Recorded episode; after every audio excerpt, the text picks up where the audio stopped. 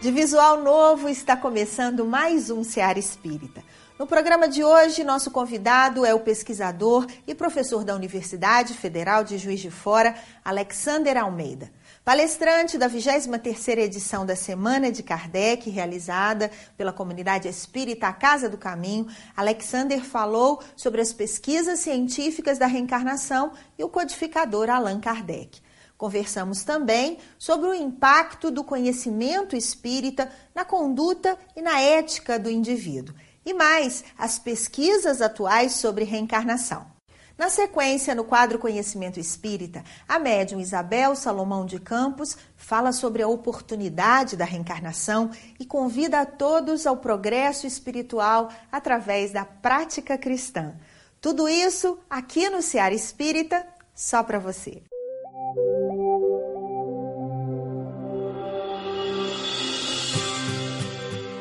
O Ceará Espírita hoje recebe o pesquisador Alexander Almeida ele é professor da Universidade Federal de Juiz de Fora e coordenador do Núcleo de Pesquisa em Espiritualidade e Saúde desta mesma universidade. Alexander é considerado o principal pesquisador brasileiro na área, além de já ter renome internacional. Alexander proferiu uma palestra na Semana de Kardec, promovida pela comunidade espírita A Casa do Caminho, sobre o tema que vamos desenvolver a seguir. Allan Kardec e as pesquisas científicas da reencarnação. A crença da reencarnação é uma crença bastante disseminada né, ao longo da história da humanidade.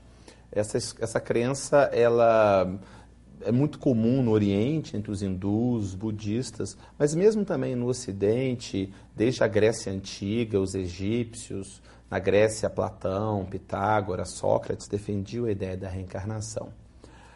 Recentemente, pesquisas têm demonstrado que, por exemplo, nos Estados Unidos e na Europa, aproximadamente 30% da população, ou seja, um, melhor, três em cada dez, aceitam a ideia da reencarnação. E no Brasil, uma pesquisa recente do Datafolha apontou que em torno de 37% dos brasileiros aceitam totalmente a ideia da reencarnação, 18% têm alguma dúvida a esse respeito. A população acredita na reencarnação? É, a ideia da reencarnação ela é, é, é, permeia, né? Ela tem até uma origem também que ocorria no, no, cristianismo no início, nos primeiros séculos do cristianismo havia várias correntes de cristãos que defendiam a ideia da reencarnação. Orígenes é considerado um dos principais pensadores da igreja nos primeiros séculos, defendia a ideia de reencarnação. Então a ideia da reencarnação ela, ela permeia né, várias culturas e no Brasil, por exemplo, é, em torno de 44% dos católicos aceitam completamente a ideia da reencarnação, porque muitos né, veem que não há uma oposição na visão da mensagem de Jesus com a ideia da reencarnação. Sob que bases o Espiritismo fundamenta a tese da reencarnação? Esse é um tema interessante. O interessante de saber que o Kardec, a princípio, ele não aceitava a ideia da reencarnação, quando ele ouviu primeiro é, sobre a ideia da reencarnação em algumas comunicações mediúnicas, ele resistiu àquela ideia. Mas ele argumenta que duas coisas, dois tipos de argumentos, de evidências, o fizeram mudar de ideia. Foram os argumentos filosóficos e os argumentos mais científicos, baseados em fatos. O filosófico, basicamente, é sobre ideias ligadas à justiça de Deus e o chamado problema do mal, ou seja, como que acontecem coisas ruins com pessoas inocentes, por exemplo, doenças graves em crianças pequenas, em recém-nascidos. Como explicar isso à luz da justiça e da bondade de Deus? E o segundo aspecto diz respeito a evidências sugestivas de vidas passadas, a diferenças de habilidades, de aptidões ou mesmo é, ideias e tendências inatas. Existe alguma relação entre a reencarnação e a ideia do castigo? É, não. Na visão espírita, a, a ideia é, é, que a vida, quer dizer, o universo, ele caminha em direção a leis de harmonia, de equilíbrio. Quando nós, em alguma atitude infeliz, desarmonizada, vamos contra esse equilíbrio, o belo, o bem, o verdadeiro, isso traria naturalmente consequências adversas, que seriam consequências naturais de uma atitude desequilibrada. E essa consequência diversa teria a função educativa de indicar necessidade de correção de rota e de retomar desse caminho do belo, do bom, do verdadeiro. Tendo em vista a visão espírita da reencarnação, qual o impacto desta convicção de que a reencarnação existe na vida do indivíduo? Existem aspectos morais a serem destacados? O Kardec enfatizava muito que a ideia da reencarnação ela promove uma grande mudança de ponto de vista. Que com a reencarnação nós não surgimos no, no, no berço e não terminamos no túmulo. A vida passa a ter um sentido mais amplo. É, é, essa, essa vida é uma etapa de uma longa caminhada. Esse é o primeiro aspecto. A vida adquire um sentido, um caminhar. Segundo aspecto importante, a oportunidade, a possibilidade, sempre é tempo de recomeçar. Se a vida não termina quando a gente morre fisicamente, é sempre oportunidade de uma nova caminhada, de uma mudança de vida, de um aprendizado novo, de uma recuperação, de uma redenção. Esse é um outro aspecto. E o terceiro aspecto, Kardec sempre enfatizava também, que a reencarnação destrói pelas bases qualquer possibilidade de atitude preconceituosa e discriminatória. Ao demonstrar que os negros, os brancos, os asiáticos, as mulheres, os homens, qualquer povo, qualquer pessoa, é, tem uma mesma origem espiritual e podem, a mesma pessoa que num certo momento poderia estar encarnado como um negro, pode reencarnar como branco, como homem, como mulher, ou seja, destrói na base qualquer argumento que poderia sustentar atitudes discriminatórias e preconceituosas. Existem notícias de que Kardec tenha conhecido crianças que tivessem lembranças de vidas passadas ou indivíduos que relatassem experiências anteriores?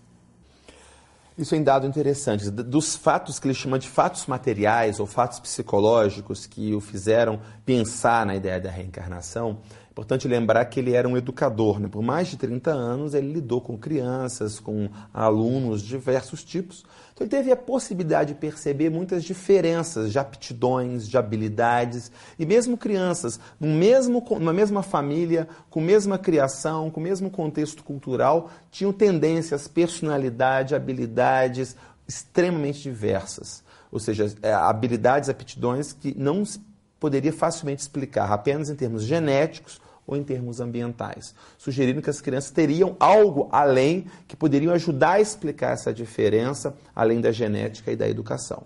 E isso seria os aprendizados prévios da encarnação. Então, basicamente, o principal argumento que Kardec percebeu de fatos sobre a reencarnação seriam essas gênios precoces, habilidades.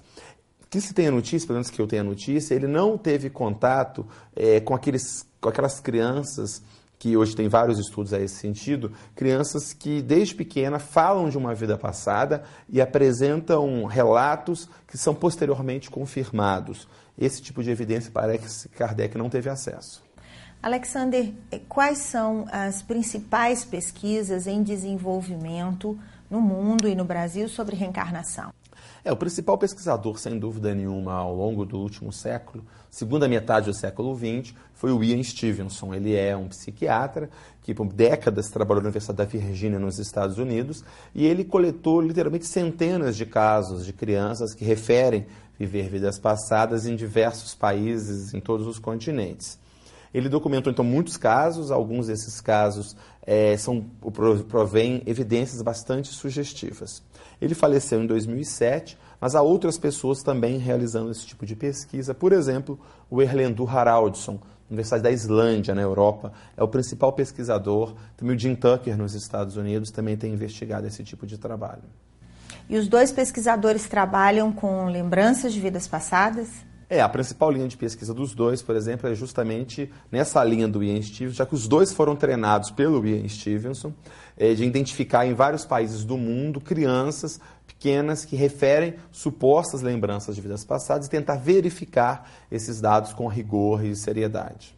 Alexander, por favor, dê uma panorâmica das pesquisas na, nesta área no Brasil e no mundo, já que você é um dos principais pesquisadores. É, basicamente nos últimos 30 anos tem havido um crescente interesse principalmente na área da saúde, na medicina especialmente, pelo entendimento e estudo da espiritualidade, isso tem crescido muito, quer dizer, tem havido um grande reconhecimento de que a espiritualidade, a religiosidade é algo importante para a maioria da humanidade, e principalmente quando está lidando frente a problemas, frente a adoecimento. Essa é uma área que tem crescido bastante.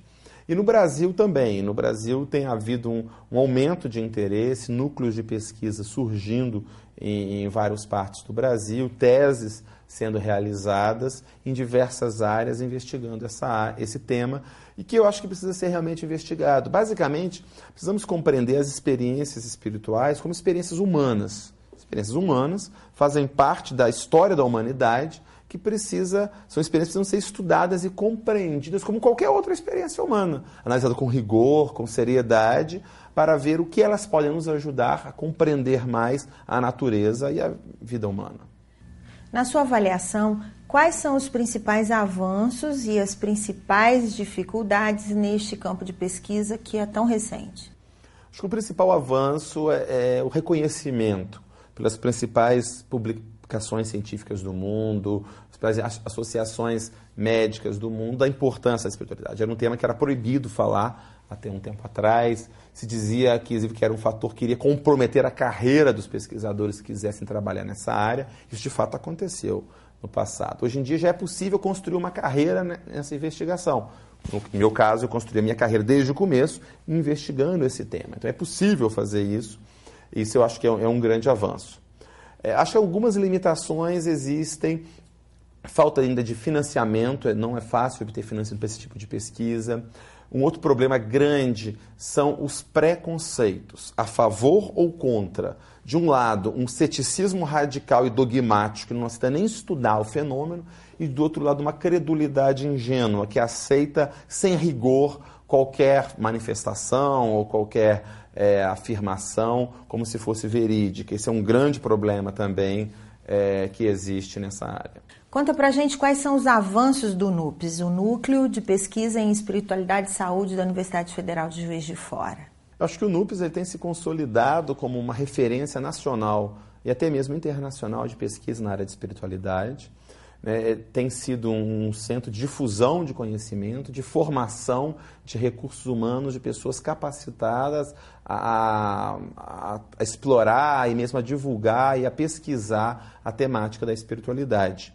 Nós temos conseguido trazer uma grande, ter uma grande inserção internacional, temos trazido para a universidade muitos conferencistas internacionais de, de alto prestígio, acho que isso é uma, uma experiência importante né, e de divulgar dentro do Brasil e do exterior essa possibilidade de pesquisa, né, e uma pesquisa muito ligada a características brasileiras, como, por exemplo, a investigação de experiências espirituais, que é um tema, às vezes, pouco explorado na pesquisa de espiritualidade como um todo no mundo, mas que a gente no NUPS tem avançado de modo bastante intenso nesse sentido.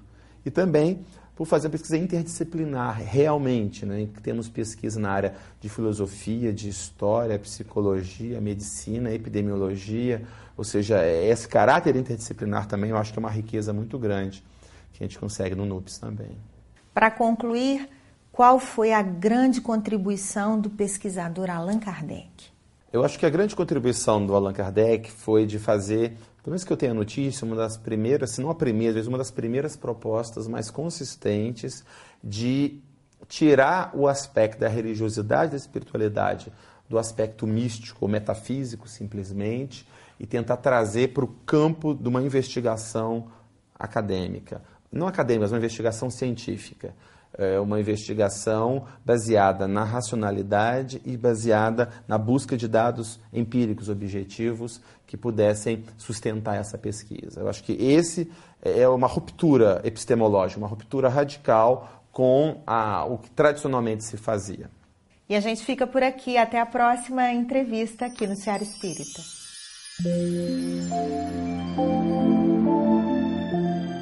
Aproveitar a chance da reencarnação. Esse é o tema da médium Isabel Salomão de Campos. E a maior bênção da vida é justamente o espírito no corpo físico. É uma oportunidade difícil de se conseguir. É o espírito ganhar um novo corpo físico e descer à escola da terra numa época tão difícil quando os casais não querem filhos. Nós temos que toda manhã, ao despertar no corpo físico, agradecer o Pai Criador pela bênção da vida na escola da terra. Agradecendo então a Allan Kardec por nos ter ensinado a entender o espírito e o corpo físico com valores diferentes.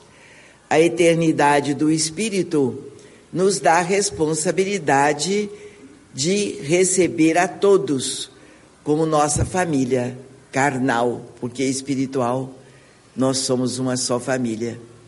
Mas só com o espiritismo você vai aceitar aquela criança que nasceu na pobreza, que nasceu num campo negativo de ignorância, de abandono social, familiar, às vezes até criança mutilada. Você jamais pensará que uma daquela criança foi seu filho querido. E jamais vai pensar que ele pode voltar seu filho numa situação deprimente. Então nós temos por obrigação do entendimento das leis de Deus a luz da doutrina espírita. A luz da doutrina espírita. Entender que nós temos deveres com o vizinho, temos obrigações com as pessoas que estão perdidas pela rua. Temos obrigações com as criaturas doentes, nos leitos dos hospitais, nos lares, quem sabe que lar. Que lar é esse, sem teto, sem parede? É um canto, é uma toca onde a criatura se esconde, abandonado do povo. Pela doutrina espírita, nós temos obrigação de ser bons, de ajudar sem exigir. Não é por ser criatura santa nem espírito de luz, é dever da vida. Porque a reencarnação nos chama a essa responsabilidade.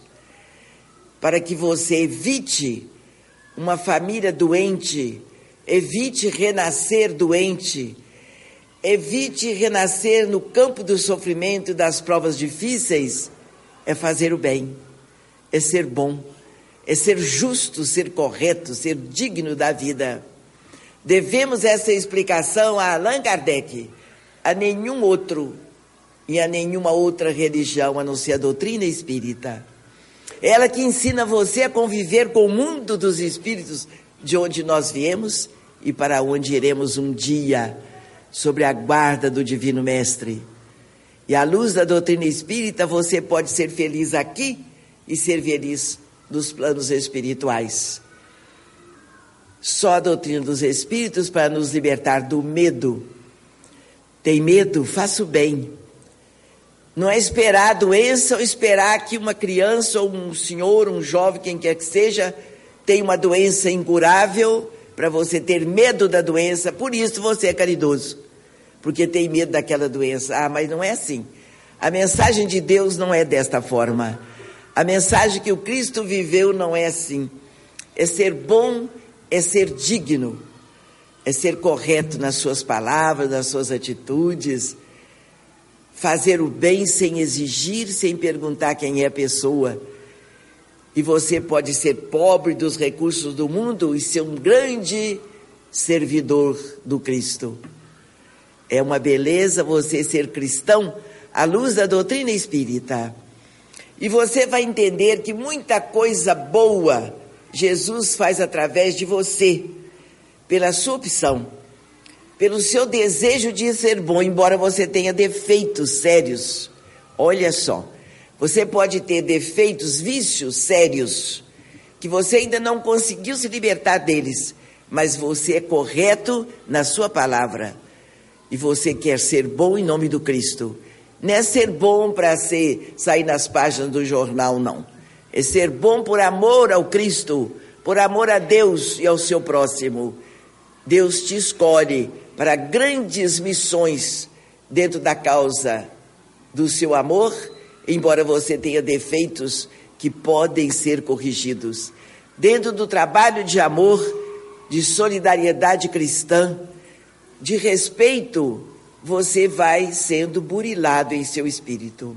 Você chega a ser um espírito bom, por que não dizer um dia vai ser um espírito puro, sem se julgar melhor do que os outros, com poderes superiores do que os outros, ser um espírito santo ou ser um espírito de luz. Você apenas é cristão. À luz da doutrina espírita, você consegue ser cristão, seguindo então a caminhada que vai levar você a Deus, o Pai Criador. Um dia, um dia, não sabemos quando, mas nós vamos chegar junto ao Pai Criador. Foi para isso que Ele nos criou. Nós estamos vindo dele, precisamos voltar a Ele. Só a sua conduta, só a sua maneira de ser, de agir com dignidade, com respeito à vida, vai levar você a ser então um espírito feliz. Como você tem direito por ser filho de Deus. Só que você se entregou ao mundo, às coisas passageiras, misteriosas do mundo. Não existe mistério nas leis de Deus e nem milagre. É o amor mesmo. É o amor de Deus que cobre a multidão dos nossos pecados. Então, confie em Deus. Aceite Jesus como seu caminho, a verdade que você quer abraçar e a vida que você quer viver. E seja feliz. E será feliz, sem nenhuma dúvida. A primeira coisa que nós precisamos fazer é a caridade.